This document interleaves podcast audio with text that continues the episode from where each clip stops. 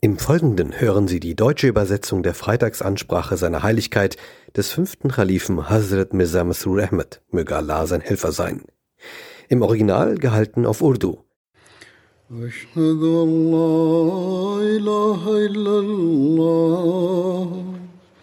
وحده لا شريك له وأشهد أن محمدا عبده ورسوله. أما بعد فأعوذ بالله من الشيطان الرجيم. بسم الله الرحمن الرحيم. الحمد لله رب العالمين. الرحمن الرحيم. مالك يوم الدين. إياك نعبد وإياك نستعين. اهدنا الصراط المستقيم. صراط الذين أنعمت عليهم. غير المغضوب عليهم ولا الضالين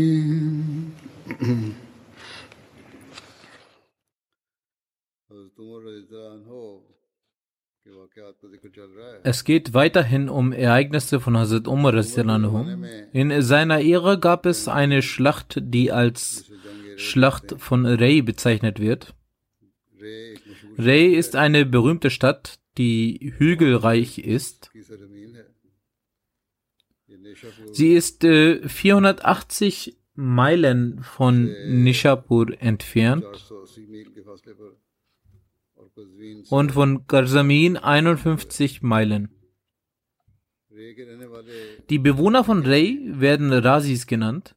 Der berühmte Koran-Exeget Imam Fakhruddin Razi war ein Bewohner von Rey. Der Stammesführer von Rey war Zia Bakhsh bin Mehran bin Bahram Shubin. Er hatte Dumbavand, Tabaristan, Kumis und Jurjan für Hilfe gerufen. Er sagte, die Muslime wollen Rey angreifen, versammelt euch gegen sie. Denn ihr werdet nicht einzeln gegen sie kämpfen können. So versammelten sich alle Heere aus ihren Städten in Rey zur Unterstützung. Die Muslime waren noch auf dem Weg, als der iranische Fürst Abdul Furqan Zenabi sich mit den Muslimen traf.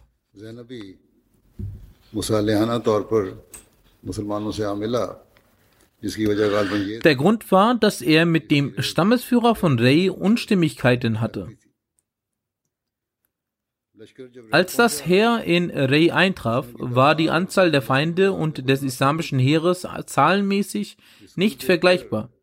Als man die Situation beobachtete, sagte Senabi zu Nuaym, schicken Sie mir einige Reiter. Ich werde insgeheim in die Stadt hineingehen.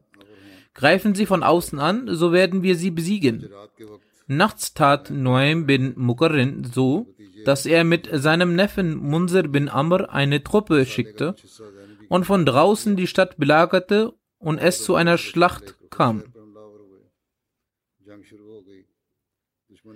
Die Feinde kämpften standhaft, aber als sie die Schlachtrufe der Muslime hörten, die mit Senebi in die Stadt eingedrungen waren, waren sie nicht mehr in der Lage, standzuhalten, und die Muslime haben die Stadt erobert. Den Bewohnern der Stadt wurde eine Begnadigung verheißen. In dieser Begnadigung hieß es, im Namen Allahs Gnädigen des Barmherzigen, das ist die Schrift von Noaim bin Mukarrin, die an Zenabi gerichtet ist. Jene Bewohner von Rey und auch die Bewohner von auswärts werden begnadigt, mit der Bedingung, dass jeder Erwachsene gemäß seinem Zustand die Jizya also die Steuer jährlich zahlt, sich gut benimmt, uns den Weg weist, sich nicht untreu verhält und Tag und Nacht die Muslime ehrt und bewirtet. Wer einen Muslim beschimpft, wird bestraft werden. Wer einen Muslim angreift, wird getötet werden.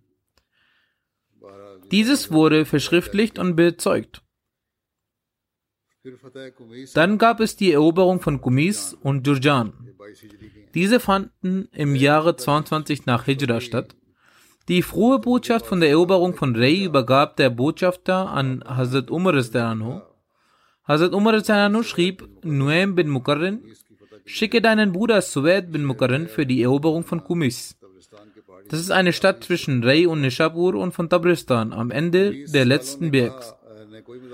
Die Menschen von Kumis leisteten keinen Widerstand und Suwaid hat für sie eine Schrift zur Begnadigung und für den Frieden verfasst. Neben der Stadt von Jurjan, Tabristan und Khurasan gab es eine große Stadt. Es gab eine große Stadt neben Jurjan, Tabristan und Khurasan. Khurasan. Die Bewohner von Tabristan haben ihr Volk zu Suwaid geschickt. Sie haben auch die Jizya als Friedensbedingung akzeptiert. Suwed hatte für alle Personen eine Schrift für die Begnadigung und Frieden verfasst. Es wurde nicht über den Glauben gesprochen. Jeder, der Frieden schließen wollte, konnte dies tun. Dann fand der Sieg von Aserbaidschan statt. Dies fand auch 22 nach Hijri statt. Hazrat Umar Anho schickte für die Fahne für Aserbaidschan Utwa bin Farqat und Bukair bin Abdullah. Dies wurde schon erwähnt. Hazrat Umar Anho wies an, von entgegengesetzten Seiten anzugreifen. Bukair bin Abdullah kam mit seinem Heer in der Nähe von Jermezan, der Bruder von Rustam Esfandiar bin Farukhzad, welcher in einer Schlacht Waj Rus verloren hat und geflohen ist. Das war von Bukair die erste Schlacht von Aserbaidschan. Es kam zu einer Schlacht, die Feinde verloren die Isfandiar wurde und Isfandiar wurde gefangen genommen. Isfandiar fragte Bukair, dem Befehlshaber der Muslime, bevorzugen Sie den Frieden oder den Krieg? Bukair antwortete den Frieden. Daraufhin sagte er, dass er bei ihnen bleiben sollte. Wenn er gefangen genommen wurde, sollte er auch nun bei ihnen bleiben, solange ich als Vertreter mit ihnen am Friedensabkommen verhandle werde diese Leute weiter, weiterkämpfen. Sie werden sich entweder zu den Bergen verstreuen oder sich in ihren Festungen zurückziehen. Bugad ließ Isfandiar bei sich und nach und nach wurden weitere Gebiete erobert. Utbah bin Farkat griff von der gegenüberliegenden Seite an. Der Bruder von Usfandiar, Bahram, stellte sich ihm entgegen. Nachdem er beim Gefecht verloren hatte, flüchtete er jedoch. Als Isfandiar die Meldung vernahm, sagte er, dass nun die Flamme des Krieges erloschen sei und es Zeit für den Frieden sei. Daher handelte er den Frieden aus und die Bürger von Aserbaidschan unterstützten ihn dabei. Ein Friedensabkommen wurde aufgeschrieben, dessen Worte wie folgt waren. Im Namen Allahs des Gnädigen, des Barmherzigen. Dieser Text ist vom Vertreter von Amir al-Mominin, Hazrat Umar, Utbah bin Farkhat, den er den Bürgern von Aserbaidschan aushändigt. Dies ist für jene, die an den Tälern, auf den Bergen und an den Grenzen von Aserbaidschan leben. Ferner für alle Menschen jeglicher Religion. Jedem wird Schutz geboten. Es ist der Schutz für ihr Leben, ihr Vermögen, ihre Religion und ihre religiösen Gesetze, unter der Bedingung, dass sie gemäß ihrer Kraft die Jizya entrichten. Die Jizya gilt weder für Kinder noch für Frauen.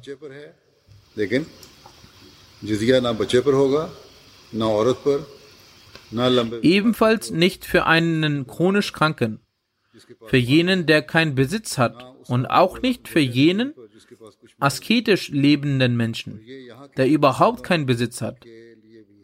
Diese Regelung gilt für die Bürger Aserbaidschans und auch für jene, die vom Ausland hierher gezogen sind. Diese Regelung gilt auch für jene, die in Zukunft in das Land ziehen werden.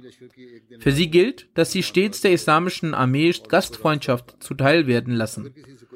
Ebenfalls ihnen die Wege zu zeigen. Wenn von jemandem militärische Unterstützung in Anspruch genommen wird, ihm wird daher das Jizya verziehen. Diese Regelungen gelten für jene, die hier leben und jener, der zu einem anderen Ort zieht, hat den Schutz, bis er zu seinem Zielort gelangt ist. Diesen Text hat Jundub verfasst und die Zeugen sind hier von Bugair bin Abdullah und Simr bin Kharsha. Über den Frieden in Armenien ist Folgendes bekannt. Nach dem Sieg über Aserbaidschan ist Bugair bin Abdullah nach Armenien gezogen. Für ihre Unterstützung hat Hazrat Umar eine Armee unter der Führung von Suraka bin Malik bin Amr gesandt. Für diesen Feldzug wurde ebenfalls Suraka bin Malik bin Amr als Oberbefehlshaber bestimmt. Die Führung der vorderen Reihe wurde an Abdurrahman bin Rabia übergeben. Hoseifa bin Asib Ghafari wurde zum Befehlshaber eines Flügels ernannt. Es wurde angewiesen, dass wenn die Streitkraft die Armee von Bukair bin Abdullah, der nach Armenien gezogen war, erreicht, dann soll als, Befehl, dann soll als Befehlshaber für den anderen Flügel Bukair bin Abdullah bestimmt werden. Die Streitkraft zog los und die vorderen Reihen mit dem Befehlshaber Abdurrahman bin Rabia waren sehr schnell und nahmen die Führung vor der Streitkraft von Bukair bin Abdullah und kamen an einem Ort namens Bab an. Dort residierte der Herrscher Shahrabaz von Armenien. Er war ein Iraner und er hatte durch einen Brief den Schutz von Abdurrahman erhalten. Er trat vor Abdurrahman, er war ein Iraner und hegte eine Abneigung gegenüber Armenien. Er legte ein Friedensangebot Abdurrahman vor und sagte, dass von ihm keine Jizya erhoben werden soll. Er wird dem Bedarf entsprechend das Militär unterstützen. Hier hat er versucht, ein eigenes Friedensabkommen zu tätigen. Er ging mit diesem Vorschlag und sagte also, dass von keiner Jizya erhoben wird und er bei Bedarf als Militär das Militär unterstützen würde. Suraka nahm diesen Vorschlag an und ohne einen Krieg geführt zu haben, wurde Armenien eingenommen. Als Hazrat Umar über diese Art des Friedensabkommens unterrichtet wurde, hat er es nicht nur angenommen, sondern auch seine Freude diesbezüglich gezeigt. Der Schrifttext von Suraka gegeben hatte, war wie folgt. Im Namen Allahs Gnädigen des Barmherzigen. Dies ist der Text, den der Gouverneur von Hazrat Umar bin Khattab Suraka bin Amr an Shahrabaras und den Bürgern von Armenien und Arman gegeben hat. Ihnen wird Schutz gewährt, der Schutz für ihr Leben, ihr Vermögen und ihre Religion. Ihnen soll kein Schaden zugefügt werden. Bei einem Angriff werden sie militärischen Dienst leisten und bei wichtigen Aufgaben, bei denen der Hakim es für angemessen hält, Unterstützung leisten. Für sie wird daher kein Jizya erhoben. Die Alternative dazu ist der Dienst beim Militär. Für jene, die keinen militärischen Dienst leisten, gilt wie für die Bewohner Aserbaidschans die Jizya, den Weg zu zeigen und die Gastfreundschaft für einen Tag. Wenn von ihnen jedoch militärischer Dienst verlangt wird, dann wird keine Jizya erhoben. Die Zeugen hiervor sind Abdurrahman bin Rabia, Salman bin Rabia und Bukair bin Abdullah. Der Text wurde von Marzi bin Mukarrin geschrieben. Auch er ist Zeuge. Anschließend begann Suraka zu den umliegenden Bergen Armeniens militärische Einheiten zu schicken. Unter der Führung von Bukair bin Abdullah, Habib bin Maslama, Huzaifa bin Azir und Salman bin Rabia brachen die Einheiten zu den Bergen auf. Bukair bin Abdullah wurde nach Mukan geschickt. Habib wurde nach Tiflis gesandt. Huzaifa bin Azir wurde in die Berge von Layan gesandt. In diesen Einheiten von Suraka war es Bukair bin Abdullah, der nach Mukan gesandt wurde der außergewöhnlichen Erfolg erlangte. Er übergab den Bewohnern von Mukan ein Friedensschreiben. In diesem Schreiben wurde Folgendes festgehalten. Im Namen Allahs des Gnädigen des Barmherzigen. Dieses Schreiben ist jenes, welches Bukair bin Abdullah in den Bergen von Kawa den Bewohnern von Mukan übergeben hat. Sie sind in Frieden. Geschützt ist ihr Leben, ihr Eigentum, ihr Glaube und ihre Scharia, solange sie die Jizya zahlen. Diese beträgt ein Dinar und ist verpflichtend für alle erwachsenen Männer. Überall, wo Verträge geschlossen werden, wird jedem die Freiheit der Religionsausübung gewährt. Heute wird dem Islam vorgeworfen, sich durch das Schwert verbreitet zu haben. Doch es wurde gezw niemand gezwungen, den Islam anzunehmen. Sie sind angehalten, Gutes zu tun und den Muslimen den Weg zu weisen und sie für einen Tag und eine Nacht zu bewirten. Sie werden in Frieden verbleiben, solange sie sich an diesem Vertrag halten und Gutes tun. Es ist unsere Verpflichtung, treu ihnen gegenüber zu sein. Allah ist der Helfer Doch sollten sie diesen Vertrag ablehnen und Unheil verbreiten, dann werden sie nicht in Frieden bleiben, außer sie übergeben die Unheilstifter an die Regierung. Ansonsten werden sie auch als Komplizen der Unheilstifter gesehen werden. Auf diesen Vertrag unterschrieben auch drei bis fünf Zeugen. Als nächstes fand die Eroberung von Khurasan im Jahr 22 nach der Hijra statt. Nach der Schlacht von Jalula ging der König von Iran, Yazdejerd, nach Rey. Der Herrscher von dort, Muwan Jazvir, griff Yazdejerd an. So kam er in den Besitz des Stempels von Yazdejerd und stellte nach seinem Willen Schreiben aus. Anschließend gab er ihnen seinen Stempel wieder. Dann kam Aban zu Hazrat Saad und gab all die Schreiben wieder zurück, die gefertigt wurden. Damit ist gemeint, dass die Schreiben, die verfasst wurden, ihm übergeben wurden. Yazdejad begab sich von Rey nach Isfahan. Aban gefiel Yazdejad Aufenthalt dort nicht. So musste Yazdejad nach Karman gehen. Das heilige Feuer war mit ihm. Diese Menschen waren Feueranbeter. Daher haben sie immer das Feuer mitgenommen. So steht geschrieben, ihr äh, heiliges Feuer war mit ihm. Er ließ sich in Merv in Khurasan nieder. Dort zündete er das äh, heilige Feuer an und errichtete hierfür eine Feuerstelle und pflanzte einen Garten, welcher sechs Meilen von Merv entfernt war. Hier lebte er in Frieden. Er begann durch Briefe seinen Kontakte mit den Gebieten, die noch nicht von den Muslimen erobert wurden, zu stärken, bis letztendlich alle ihm folgten. Weiter stiftete er die Perser in den eroberten Gebieten und auch Hurmazan an. Aufgrund dieser Anstiftung brachen sie ihre Verträge mit den Muslimen auf und lösten einen Aufstand auf.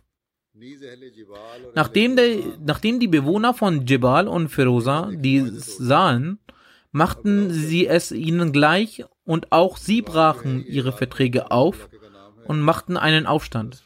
Jebal ist ein berühmter Ort in Irak, in dem von Asfan bis Sanyan, Qazwin, Humazan, Rey Städte zu finden sind. Firozan ist ein Ort in Asfan. Aufgrund all dieser Dinge gestatte es der Amir der Gläubigen, Hazrat Umar, den Muslimen, dass sie in den Gebieten von Iran militärisch voranschreiten. So zogen die Menschen aus Kufa und Basra los nach Iran und begannen dort große Angriffe vorzunehmen. Ahnaf bin Gas brach in Richtung Khurasan auf. Unterwegs nahm er Meherjan Qazq ein. Meherjan Qazq war ein großes Gebiet in den Bergen, welches sich von Hulwan bis Hamazan erstreckte und in welchem einige Städte und Dörfer vorhanden waren. Als er seine Reise fortsetzte, wandte er sich in Richtung Asfan. Zu der Zeit hatten die Bewohner Kufas den Ort Jay umzingelt. Jay ist der Name einer alten Stadt, welche in der Umgebung von Asfan liegt und die heute fast unbewohnt ist.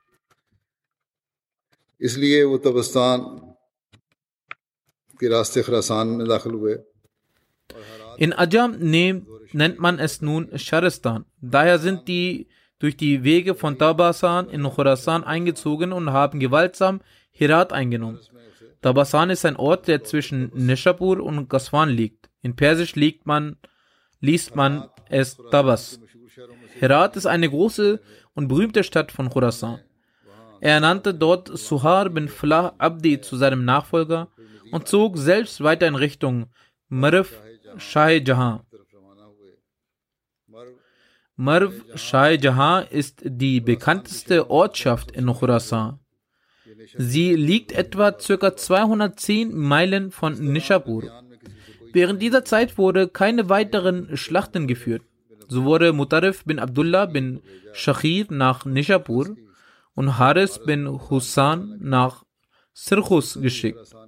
Sirchus ist eine alte und große Ortschaft in Khurasan und liegt zwischen Merv und Nishapur. Als Ahnaf bin Qais in die Nähe von Marv Shah Jahan ankam, ging Yazdajerd nach Mervrus und fing an, dort zu leben. Der Name Mervrus kommt von Merv, welches ein weißer Stein ist, der zum Anzünden von Feuer verwendet wird. Er verfärbt sich weder schwarz noch rot. Rus heißt auf Persisch Fluss. Marflus ist circa fünf Tage von Shah Jahan entfernt und liegt neben einem sehr großen Fluss. Ahnaf bin Qais ging auch nach Marf Shah Jahan. Yazdijad bat viele Herrscher aus Furcht um Hilfe. Er bat auch Khagan um Hilfe. Außerdem schrieb er Shai Surut einen Brief, dass dieser ihm Soldaten als Unterstützung schicken sollte. Surut ist jene Ortschaft, in der Samarkand und Bukhara liegen. Er bat auch den Herrscher von China um Unterstützung. Ahnaf bin Ghaz bestimmte Harsa bin Numan in Mirf Shah Jahan als sein Vertreter. In dieser trafen auch die Soldaten unter Aufsicht der vier Generäle aus Kufa ein. Als die Soldaten in Merv ankamen, schickte Ahnaf bin Ghaz die Soldaten nach Mavrus. Als Yazid davon erfuhr, ging er weiter nach Balch. Balch war auch eine schöne Stadt am Fluss von Jehun in Khorasan. Ahnaf bin Ghaz ließ sich schließlich in Merlus nieder. Als die Soldaten sich nach äh, Balch fortbewegten, ging auch Ahnaf bin Ghaz nach Balch. In Balch trafen die Heere von Kufa und Yazdijard aufeinander. Yazdijard verlor diese Schlacht und ging mit den Iranern zum Fluss. Er überquerte den Fluss und flieh davon. In diesem Moment traf auch Ahnaf bin Ghaz ein und Allah gewährte ihnen die Eroberung über Balch. Deshalb zählt Balch zu den Siegen der Soldaten von Kufa.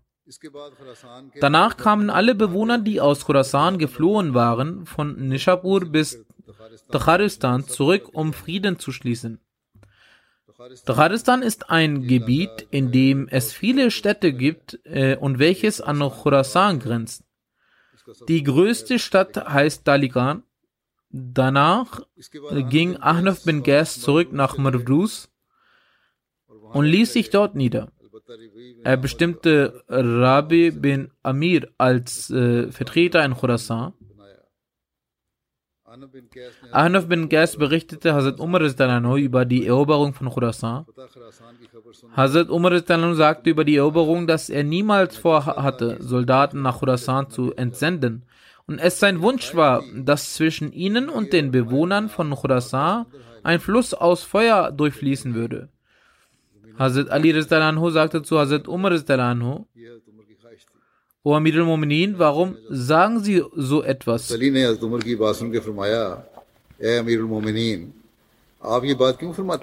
Hazrat Umar antwortete, die Bewohner dieses Gebietes werden dreimal ihr Versprechen brechen und nach dem dritten Mal müssen wir sie zur Rechenschaft ziehen. In einer anderen Überlieferung heißt es, dass als Hazrat Umar über die Eroberung von Khurasan erfuhr, er sagte, dass er sich ein Fluss aus Feuer wünsche, welcher zwischen ihm und den Bewohnern Khurasan durchläuft. Hazrat Ali fragte daraufhin, O Amir al-Mominin, dies ist doch eine gute Nachricht. Warum sind Sie traurig? Er antwortete, dass es zwar eine gute Nachricht ist, Jedoch werden diese Bewohner dreimal ihr Versprechen brechen. In einer anderen Überlieferung heißt es, dass äh, als Hazrat Umar davon erfuhr, dass Ahnaf bin Ghaz beide Städte erobert hat und auch Balch erobert hat, gesagt hat, dass Ahnaf bin Ghaz der Herrscher des Ostens ist. Dann wies er ihn an, dass er den Fluss nicht überqueren solle, sondern sich dort niederlassen soll. Behalte jene Eigenschaften, die du während der Eroberung Khorasan hatte, solltest du beibehalten. So wird der Sieg immer deiner sein. Überquere jedoch nicht den Fluss, sonst wirst du Schaden davon tragen. Yazdijad bat seine Nachbarn um Hilfe. Jedoch hatten sie ihm keine besondere Hilfe angeboten. Danach floh er zu ihnen und bat persönlich um Hilfe. Nun hatte er vorgehabt, durch ihre Unterstützung das Land zurückzuerobern. Der türkische Herrscher Khagan unterstützte ihn dabei und brachte seine Armee nach Balch. Balch war eine schöne Stadt in der Nähe des Flusses Jehun in Khorasan. Die Anzahl der Muslime betrug 20.000 Personen. Ahnaf tötete drei türkische Soldaten, woraufhin sich der türkische Herrscher Khagan zurückzog. چین کے شہنشاہ نے مسلمانوں کے حالات و واقعات سننے Ahnaf tötete drei türkische Soldaten, woraufhin sich der türkische Herrscher Hakan zurückzog. Der chinesische Herrscher schrieb an Yazdijir, nachdem er über die Situation der Muslime in Kenntnis gesetzt wurde, dein Bote hat mir die Muslime berichtet. Demnach würden sie sogar einen Berg zerschmettern, wenn sie dem gegenüberstehen würden. Wenn die Eigenschaften der Muslime stimmen, die mit euer Bote, die mir euer Bote überbracht hat, dann werden die Muslime meinen Thron rauben, wenn ich für zu, wenn ich für zu eurer Hilfe komme. Ich werde ihnen nichts anhaben können. Daher wäre es besser, wenn ihr Frieden mit ihnen schließt. Yazid wanderte in verschiedenen Städten herum, bis er in der Ära von Hazrat Usman umgebracht wurde. Ahnaf bin Gas entsandte die frohe Botschaft des Sieges und die Kriegsbeute an Hazrat Umar Rizalano. Hazrat Umar Rizalano versammelte die Menschen und hielt eine Ansprache. Gemäß der Anweisung von Hazrat Umar Rizalano wurde der Brief über den Sieg vorgelesen. Hazrat Umar Rizalano sagte in seiner Ansprache, Sicherlich hat Allah seinen Propheten wasallam erwähnt und die Rechtleitung, mit der er gesandt wurde. Denjenigen, die ihm folgen, hat Allah schnelle Belohnung und verspätete Güte in der Welt und im Jenseits versprochen. Dann rezitierte Hazrat Umar, Rasul, Umar Rasul, den folgenden Vers.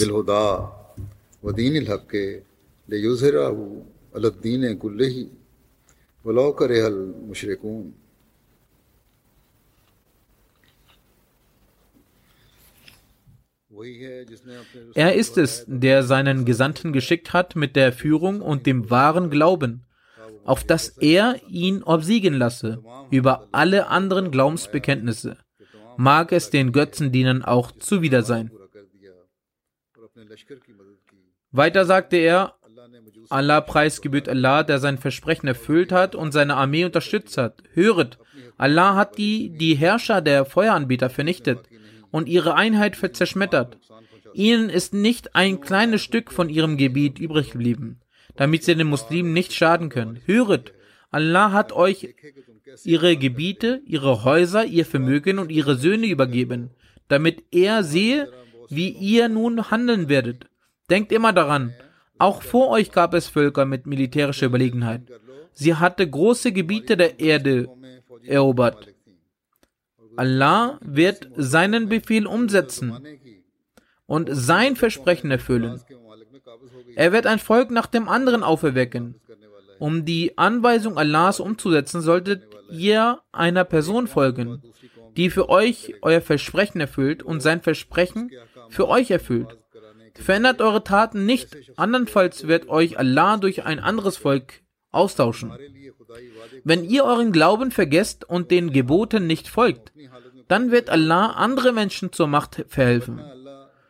Die Vernichtung der Gefolgschaft des heiligen Propheten sallallahu alaihi sallam, befürchte ich nur euretwegen. वो कामात हैं उन पर अमल नहीं करोगे तो फिर अल्लाह ताला दूसरे लोगों को ले आएगा फिर फरमाया मुझे इस वक्त उम्मत मुस्लिमा की तबाही और बर्बादी का सिर्फ तुम्ही से अंदेशा है Ich fürchte nicht, dass der Feind die Vol- Gefolgschaft des heiligen Propheten sallallahu alaihi wasallam vernichten wird.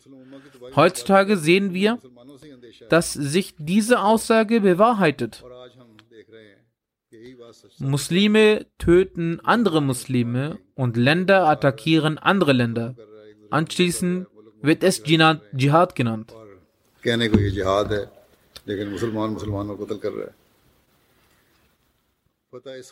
Der Sieg von Istakhar.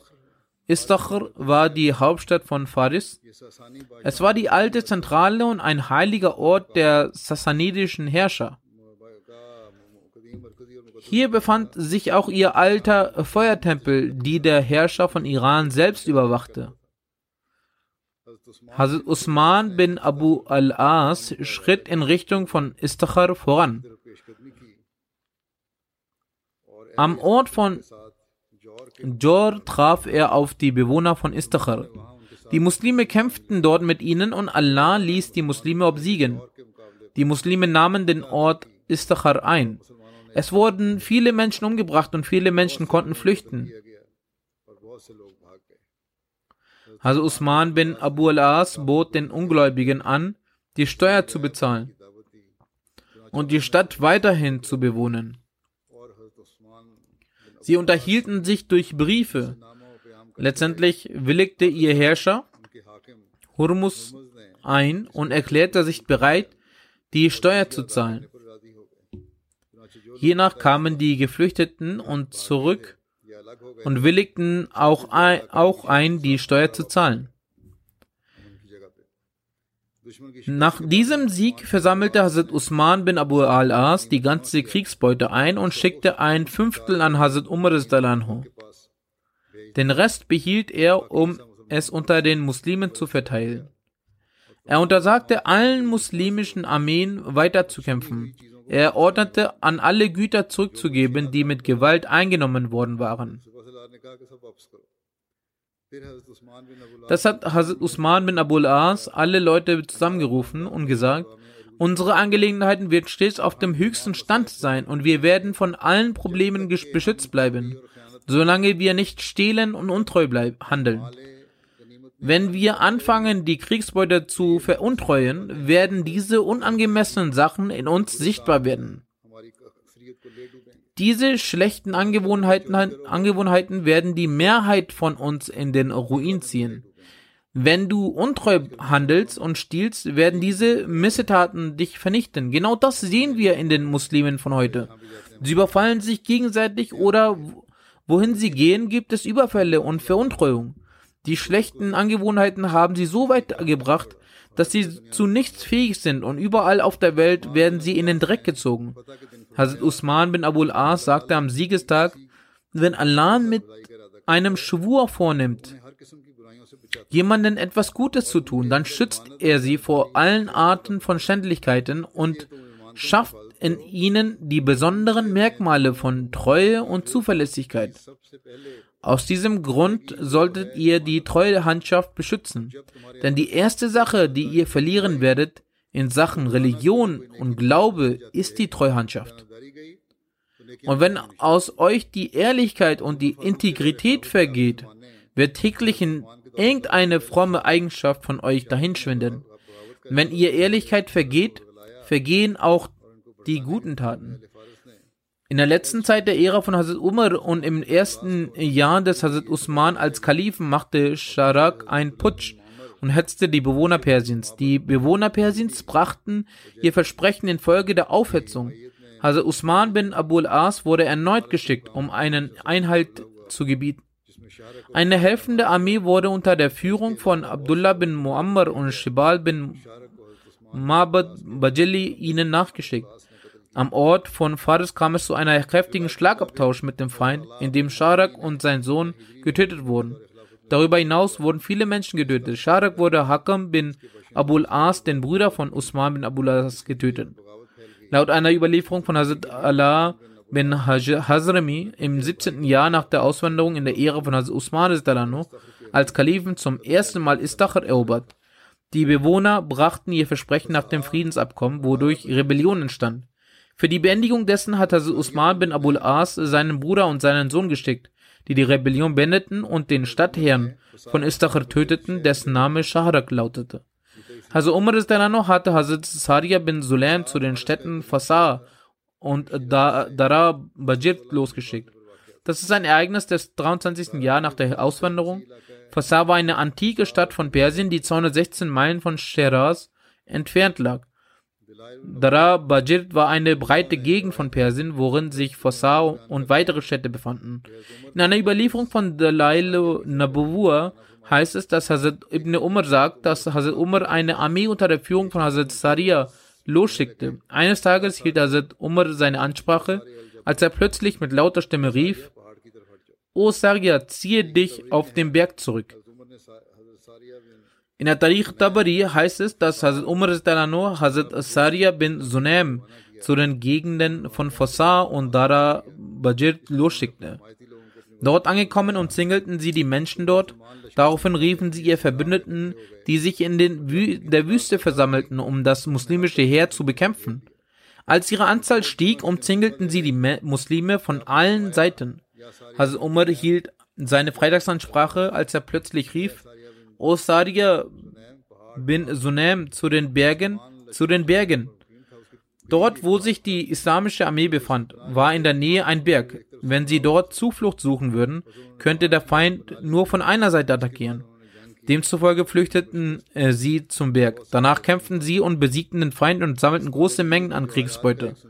In dieser Kriegsbeute befand sich auch eine Truhe mit Edelsteinen, die das muslimische Heer mit gegenseitiger Einstimmung Hazrat Umar schenkt.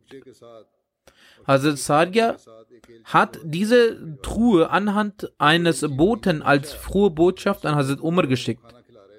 Als der Bote Medina erreichte, speisten gerade Hazrat Umar und die Menschen und in seiner Hand befand sich der Stock, mit dem er die Kamele weidete. Der Bote äußerte den Wunsch, mit Hazrat Umar zu sprechen zu wollen. Daraufhin rief er ihn zum Essen. Er setzte sich zum Essen und als er fertig gegessen hatte, wollte Hazrat Umar gehen. Der Mann stand auf und lief ihn hinterher. Als Hazrat Umar ihn hinterher, ihn hinter sich kommen sah, nahm er an, dass er noch nicht satt war. Als seine Heiligkeit an der Türschwelle seines Hauses ankam, sagte er ihm, dass er hereinkommen solle. Er wies den Bediensteten an, dass er das Essen auf den Tisch servieren solle. Das Essen wurde serviert, er bestand aus Brot, Oliven und Salz. Seine Heiligkeit sagte zu dieser Person, dass sie essen solle. Als er mit dem Essen fertig war, sagte der Mann, O Amir al-Mu'minin, ich bin der Bote von Saria bin Sunem. Hazrat Umar hieß ihn willkommen. Er näherte sich ihm, sodass sein Knie den Knie seiner Heiligkeit berührte. Hazrat Umar fragte ihn nach den Muslimen und dann nach Saria. Dann erzählte er die Sache über die Truhe.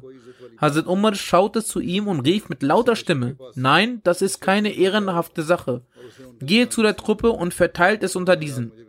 Die Edelsteine, die mir gestickt wurden, diese sollen unter der Truppe aufgeteilt werden. Er antwortete, O Amir al-Mu'minin, mein Kamel ist schwach geworden.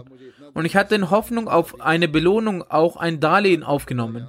So geben Sie mir nur so viel, damit ich den, diesen Betrag ausgleichen kann. Er beharrte darauf, bis Hazrat Umar ihm ge gegen sein Kamel ein Kamel von dem gespendeten Kamelen gegeben hat. Und er hat sein Kamel in die Kamele der gespendeten Kamele gegeben. Der Bote ging in diesem Zustand, nachdem Hazrat Umar es abgelehnt hatte, nach Basra zurück. Und er handelte gemäß dem Befehl von Hazrat Umar. Es wird auch überliefert, dass dem Botschafter, der die Nachricht äh, nach Medina brachte, die Bewohner von Medina über Sadia fragten. Ebenfalls fragten sie ihn über den Sieg und auch darüber, ob die Muslime am Kriegstag eine Stimme vernommen hatten. Er sagte, ja, wir hatten etwas gehört. Wir hörten, O Sadia, der Berg. Also Sadia, weiche zum Berg.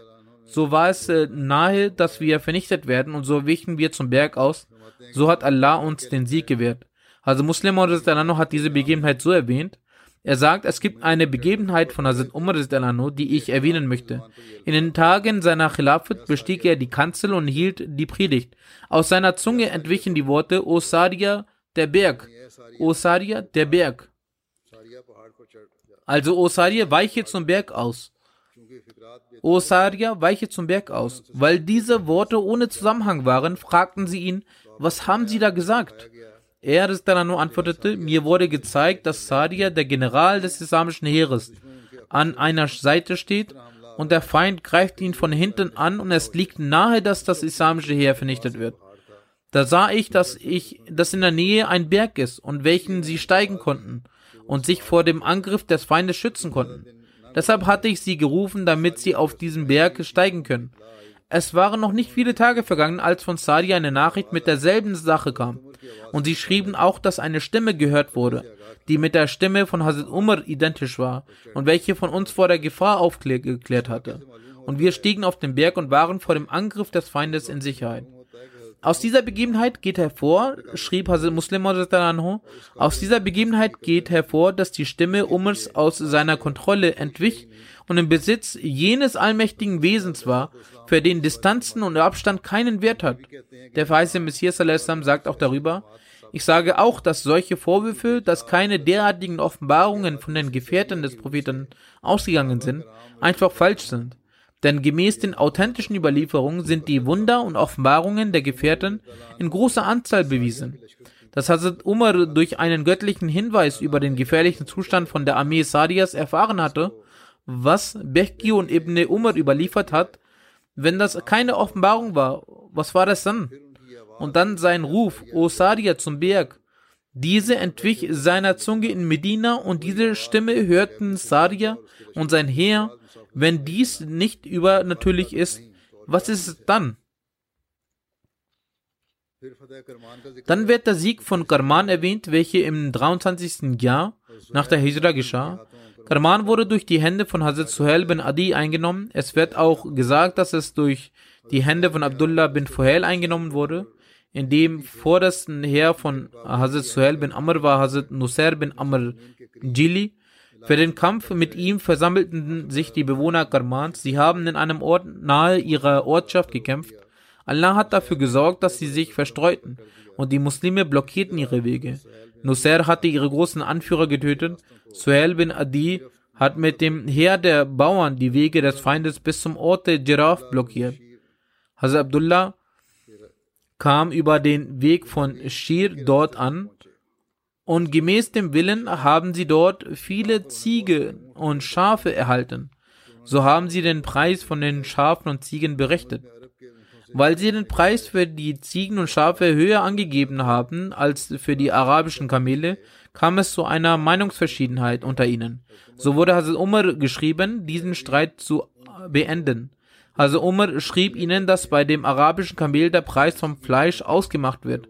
Und dieses Kamel ist dem ähnlich. Wenn er gemäß eurer Meinung wertvoller ist, so erhöht den Preis. Die Güter, die sie bekamen, gemäß diesen wurden auch der Preis für das Vieh festgelegt. In einer Überlieferung heißt es, dass in der Amtszeit von Hazrat Umar Hazrat Abdullah bin Walail bin Warkai Karman erobert. Dann nach der Eroberung von Karman ist er nach Tabasain gekommen. Danach ging er von dort zu Hazrat Umar und er sagte, ich habe Tabasain erobert. Übergeben Sie mir diese zwei Orte als Besitz. Als Hazrat Umar diese zwei Orte ihm als Besitz übergeben wollte, sagte ihm jemand, dass diese zwei Orte zwei große Bezirke sind und die Tore zu äh, Khorasan sind. Er hat daher sein Vorhaben, diese zwei Orte zu übergeben, zurückgenommen. Die Eroberung von Sijistan, diese ist auch vom 23. Jahr nach der Hijra. Sijistan ist ein größerer Ort als äh, Khorasan und die Grenzen waren bis in die Ferne hin äh, verteilt. Dieser Ort war zwischen dem Fluss Sindh und dem Fluss Balch. Seine Grenzen waren sehr schwierig zu durchlaufen und die Bevölkerung war auch sehr groß. Sijistan wird auch iranisches Sistan genannt. In Iran wird Sijistan auch iranisches Sistan genannt. Oder Iraner nennen es Sistan. Der berühmte iranische Kämpfer Rustam lebte auch in diesem Gebiet. Die Erzählung geschieht im Norden Karmans seine Zentrale war in Saranj. Früher war dies ein sehr großer Ort und in der Zeit von Hazrat Muawiyah war es ein sehr bedeutsamer Ort. Dort lebende Leute führten Krieg mit kandarischen, türkischen und anderen Nationen. Aslam bin Amr brach nach Sijistan auf und auch Abdullah bin Umar schloss sich mit ihm mit seiner Armee an. Sie konkurrierten an einem naheliegenden Ort mit den Bewohnern Sijistan und besiegten sie und die Bewohner Sijistan flohen. Also verfolgten die Muslime sie und umzingelten sie in Saranj. Nebenbei eroberten die Muslimen verschiedene Orte, wo auch immer es möglich war. Letztendlich erzielten die Bewohner Sijistan eine Schlichtung über Saranj und weitere eroberten Orte und sie ließen die Muslimen ordnungsgemäß einem Vertrag zustimmen und erzielten in ihrem Friedensvertrag die Zustimmung zu der Bedingung, dass ihre Wälder wie sichere Weideflächen behandelt werden sollen. Daher mieden die Muslimen ihre Wälder, als sie an ihren, ihren vorbeigingen, um ihnen nicht zu schaden und des Eidbruchs schuldig zu werden. In diesem Maße passten die Muslime auf. Jedenfalls willigten die Bewohner Sijistan ein, Steuern zu zahlen und die Muslime akzeptierten die Verantwortung ihres Schutzes. Die Eroberung Makrans erfolgte auch im 23. Jahr nach der Hijra durch die Hand von Hakam bin Amr. Heutzutage wird das Makran genannt. In den Geschichtsbüchern steht Mukran. Shuab bin äh, Mukharik, Suhail bin Adi und Abdullah bin äh, Abdullah bin Utban schlossen sich ihm mit ihren Heeren an.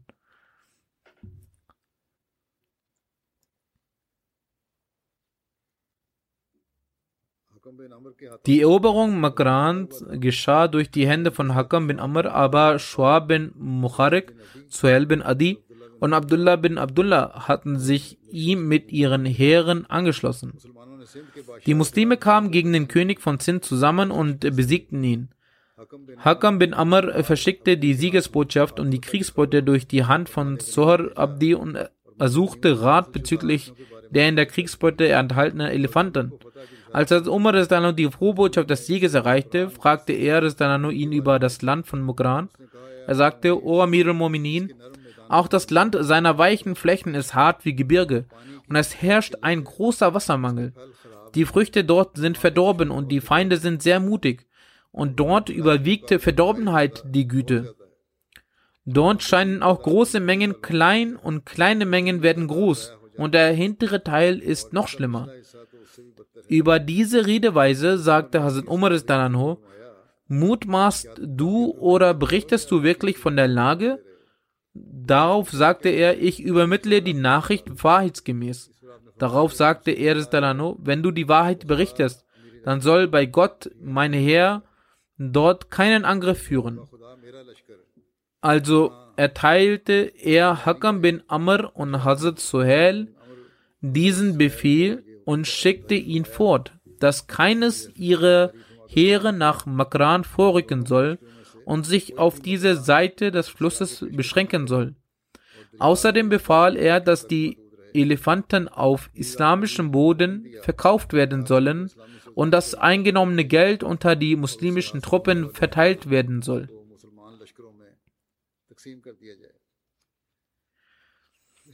Die Details dieses Krieges sind von At-Tabari entnommen. Bezüglich dieses Krieges halt auch, hat auch Alama Shibli angemerkt, dass die Eroberung Faruqs in Makran endete. Aber das ist die Aussage von Tabari. Der Geschichtsschreiber Al-Baladri überliefert, dass die Truppen bis in die niederen Gebiete Depal und Tane verrückten. Wenn dies stimmt, erreichte der Islam zur Zeit von Hazrat Umar Sindh und Indien. Außerdem schreibt er in den Anmerkungen, dass heute die Hälfte von Makran Belochistan genannt wird, obwohl der Geschichtsschreiber Al-Buladri die Grenze der Eroberung Faruks auf die Stadt Debal in Sindh festlegt, hat At-Tabari Makran als letzte Grenze der Eroberung Faruks genannt. Jedenfalls läuft die Erzählung aus der Zeit von Hazrat Umar Delano und wird auch weiterhin fortgeführt werden. Nach dem Freitagsgebet werde ich ein türkisches Internetradio starten. Dieser Radiokanal heißt Islamiyat NCC, also Stimme der Islam Ahmadiyyat, welcher nun Alhamdulillah für die 24-stündige Ausstrahlung bereit ist. Dieses Radio wird weltweit über das Tablet, Smartphone, Laptop etc. über einen Link zu hören sein. In vier Stunden gefasst wird ein Programmpaket sechsmal täglich wiederholt. In diesen Programmpaketen werden eine Stunde die türkische Übersetzung des Koran, Hadith des Propheten, sallam, Schriften des verheißenen Messias, sallam, die Übersetzung meiner Ansprachen auf Türkisch und auch Frage-Antwort-Sitzungen ausgestrahlt werden. Inshallah werden über 20 Länder der Welt für Tabligh und Talim-Zwecke von diesem Radio profitieren. Mehr als 20 Länder werden davon profitieren können, sowohl im Feld der Bildung als auch für Erziehungszwecke, für Tarbiyat-Zwecke. Zum Beispiel gibt es Aserbaidschan und Georgien, Diese sind türkisch sprechende Länder. Es gibt einige alte russische Staaten, in denen türkisch gesprochen wird. Gleichermaßen können die Türkei und all solche europäischen Länder von diesen Ausstrahlungen profitieren, in denen Türken leben. Die Möglichkeit der Vorbereitung dieses Radios hat die Abteilung Tablik Deutschland erhalten. Möge der Allmächtige sie belohnen. Möge der Allmächtige es in jeder Weise segnen. Ich werde es gleich nach dem Freitagsgebet starten. Es gibt einige Namaze Janaza, deren äh, Totengebete ich äh, nach dem Freitagsgebet verrichten werde. Gleichzeitig möchte ich auch erwähnen, dass der Leichnam unseres geliebten Freundes Dale noch nicht angekommen ist. Vielleicht braucht es einige Tage. Wenn er ankommt, dann werde ich sein Totengebet verrichten und inshallah werde ich ihn dann erwähnen.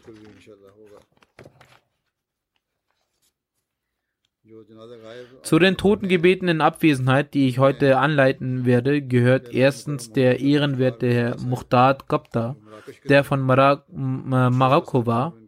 Im Alter von 73 Jahren verstarb er.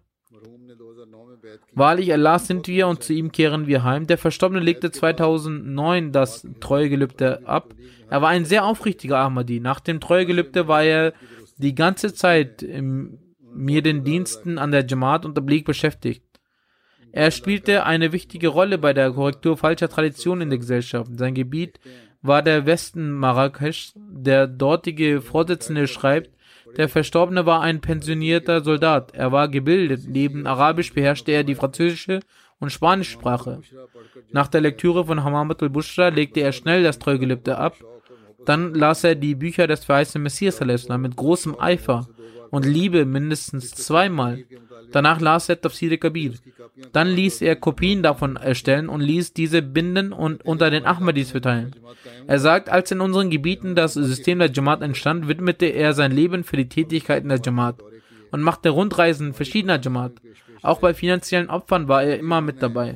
Nie sagte er, dass er heute beschäftigt sei oder diesen Dienst nicht erweisen könne. Er besaß standhafte Entschlossenheit, die auch in Jugendlichen nicht zu finden ist. Dann schreibt er, er befolgte vollständig und umgehend den Anweisungen des Khilafat. Er hatte eine große Leidenschaft zum Tablik. Im Auto, Bus, Bahn, Laden machte er Tablik bei Jung und Alt. Er überbrachte in der Familie jedem die Botschaft des Rechts. Der Verstorbene verrichtete stets das Tahajjud-Gebet jeden Montag und Donnerstag fastete er. Auch die Gebete, die ich genannt habe, rezitierte er immer. Die Jubiläumsgebete, täglich rezitierte er fünf bis zehn Teile des Heiligen Koran. Auch laufend lernte er den Heiligen Koran. Er wiederholte ihn. Und manchmal war er auf dem Weg laufend so sehr in der Rezitation des Heiligen Koran vertieft, dass er die Umgebung um sich herum vergaß. Er hatte eine tiefe Liebe zum Heiligen Koran. Manche sagen sogar, dass man ihn nachts schlafend die Verse des Heiligen Koran rezitieren hörte, aufsagen, sprechen. Der Verstorbene diente neun Jahre in West-Marrakesch als Vizevorsitzender Jamaat, Vorsitzender Ansarullah und Sekretär der Finanzen. Der Verstorbene war Musi, auch seine Ehefrau ist sehr aufrichtig und Musia. Die nächste Erwähnung ist von Herrn Muhammad Ahmed, der ehemalige Khadim der Aqsa Moschee und Mubarak Moschee in Qadian, der im Alter von 74 Jahren in den letzten Tagen verstarb. Wahrlich Allah sind wir und zu ihm kehren wir heim. Der Verstorbene war Sohn von Herrn Makhtum Hussein von Behelgam, der vom Bundesstaat Karnatak nach Qadian migrierte. 28 Jahre lang diente er in der Aqsa-Moschee und der Mubarak-Moschee als Khadim der Moschee. Der Verstorbene war Musi, der Verstorbene hielt das Fasten und die Gebete ein. Er war ein Mensch, der das Tahajjud-Gebet und Bittgebete verrichtete. Er hatte eine besondere Liebe zur Moschee. Zu den Hinterlassenen gehören neben der Ehefrau zwei Söhne und eine Tochter. Die nächste Erwähnung ist von Frau Sauda, Ehefrau von Herrn Abdurrahman aus Kerala in Indien. Sie verstarb am 22. Juli im Alter von 76 Jahren. Wahrlich Allah sind wir und zu ihm kehren wir heim. Die Verstorbene war Mutter von Herrn Shamsuddin von Malabar, leitender Missionar in Kawabir. Herr Shamsuddin sagt, meine Mutter war die Tochter des verstorbenen Herrn Miti Muhammad, der der erste Ahmadi im Distrikt war. Er hatte die Möglichkeit 1937 das Treuegelübde abzulegen. Dann musste er eine lange Zeit von seitens der Feinde schwere, schweres Leid ertragen. Während diesem Boykott erzählte er, verstarben meine Oma mütterlicherseits und ihre ältere Tochter. Mutter war anderthalb Jahre alt. Seine Mutter zu dieser Zeit. Nach dem Tod ließen die Feinde meine Oma nicht mal begraben, worauf sie im 40 Kilometer entfernten städtischen Friedhof begraben werden musste. Er sagt, Großvater mütterlicherseits migrierte mit seiner minderjährigen Tochter aus. So durchlebte meine Mutter schon von Kindheit auf verschiedene, verschiedenes Leid. Die Verstorbene hielt das Fasten und Gebet ein und war Musia. Sie trug sehr großes Mitgefühl für Menschen in sich, für jeden besorgten Menschen und diesem zu helfen, wenn dieser vor ihr anwesend war, war ihre Gewohnheit. Zu den Hinterbliebenen gehören neben dem Ehemann zwei Söhne und zwei Töchter und auch ihr Enkel ist Wakfesengi und ein Sohn ist Muballigh. Er befindet sich außerhalb und konnte auch nicht am Totengebet teilnehmen. Möge Allah der Allmächtige die Ränge der Verstorbenen erhöhen. Die nächste Erwähnung ist von Frau Sayyida Majid, Ehefrau von Herrn Sayyid Sheikh Abdul Majid aus Faisalabad die in den vergangenen Tagen im Alter von 86 Jahren verstarb. Wahrlich Allah sind wir und zu ihm kehren wir heim. Ihr Sohn, Herr Sheikh Ruid, sagt, den Grundstein der Ahmadiyyat legte in ihrer Familie ihr Großvater väterlicherseits Hazrat Barkat Ali von Qadian. Ihr Großvater und Groß, ihre Großmutter mit väterlicherseits, beide waren Gefährten des verheißenen Messias. Sie hatten diese Ehre. Sie hatte die Möglichkeit, eine lange Zeit der Jamaat zu dienen. Frau Seyda Majid Saiba zu Beginn als Vorsitzende des Halka und Sekretärin der Finanzen und dann nach der Bildung der Lejna Imaila Faisalabad im, im Jahr 1982 diente sie sieben Jahre als Sekretärin der Finanzen. Mit großer Mühe durch regelmäßige Rundreisen von 82 Majalis überwachte sie die Arbeit jedes Amtsträgers. Die Dokumentierung der Abteilung Finanzen und den pünktlichen Eingang der Berichte hielt sie besonders im Blick. Ihre ehemalige Vorsitzende des Distrikts, Frau Bushra Sami Saiba, sagt, einmal auf dem Rückweg von einer Rundreise im Dienst der Jamaat brachten Räuber das Auto zum Halten. Sie ließ schnell die Tasche, in der sich das Geld der Jeddah befand, zwischen die Füße fallen, damit das Gender sicher ist und sich kein wenig um den Verlust ihres Schmuckes gekümmert hat. Den restlichen Schmuck nahmen die Räuber ihr ab, doch das Geld der Gender blieb unberührt und sie war sehr glücklich darüber, dass das Geld der Gender sicher blieb. Einige Monate vor dem Tod übergab sie jeglichen Schmuck in ihrem Besitz der Jamaat. Die Bücher des verheißenen Messias hat sie sehr oft gelesen. Sie besaß sehr viele positive Eigenschaften. Sie war fortgeschritten in der Liebe zu Allah und dem Allmächtigen, sehr viel betend und auf Allah vertrauend. Zum Khilafat hatte sie eine sehr liebevolle und leidenschaftliche Bindung. Ihre Söhne, Schwiegertöchter und Enkelsöhne und Enkeltöchter hielt sie dazu an, immer mit dem Khilafat verbunden zu bleiben und für den Khalifen der Zeit zu beten und den Worten des Khalifen der Zeit zu folgen. Die verstorbene Musia zu den Hinterbliebenen zählen neben ihrem Mann acht Söhne und unzählige Enkel, Enkelinnen, Urenkelinnen, Urenkelinnen. Möge Allah der Allmächtige mit all den Verstorbenen Gnade und Vergebung walten, Ränge erhöhen. Wie ich gesagt habe, nach dem Gebet werde ich ihre Totengebete in Abwesenheit anleiten. الحمد لله الحمد لله نحمده ونستعينه ونستغفره ونؤمن به ونتوكل عليه ونعوذ بالله من شرور انفسنا ومن سيئات أعمالنا من يهده الله فلا مضل له ومن يضلل فلا هادي له ونشهد أن لا إله إلا الله ونشهد أن محمدا عبده ورسوله عباد الله رحمكم الله. إن الله يأمر بالعدل والإحسان وإيتاء ذي القربى وينهى عن الفحشاء والمنكر والبغي يعظكم لعلكم تذكرون.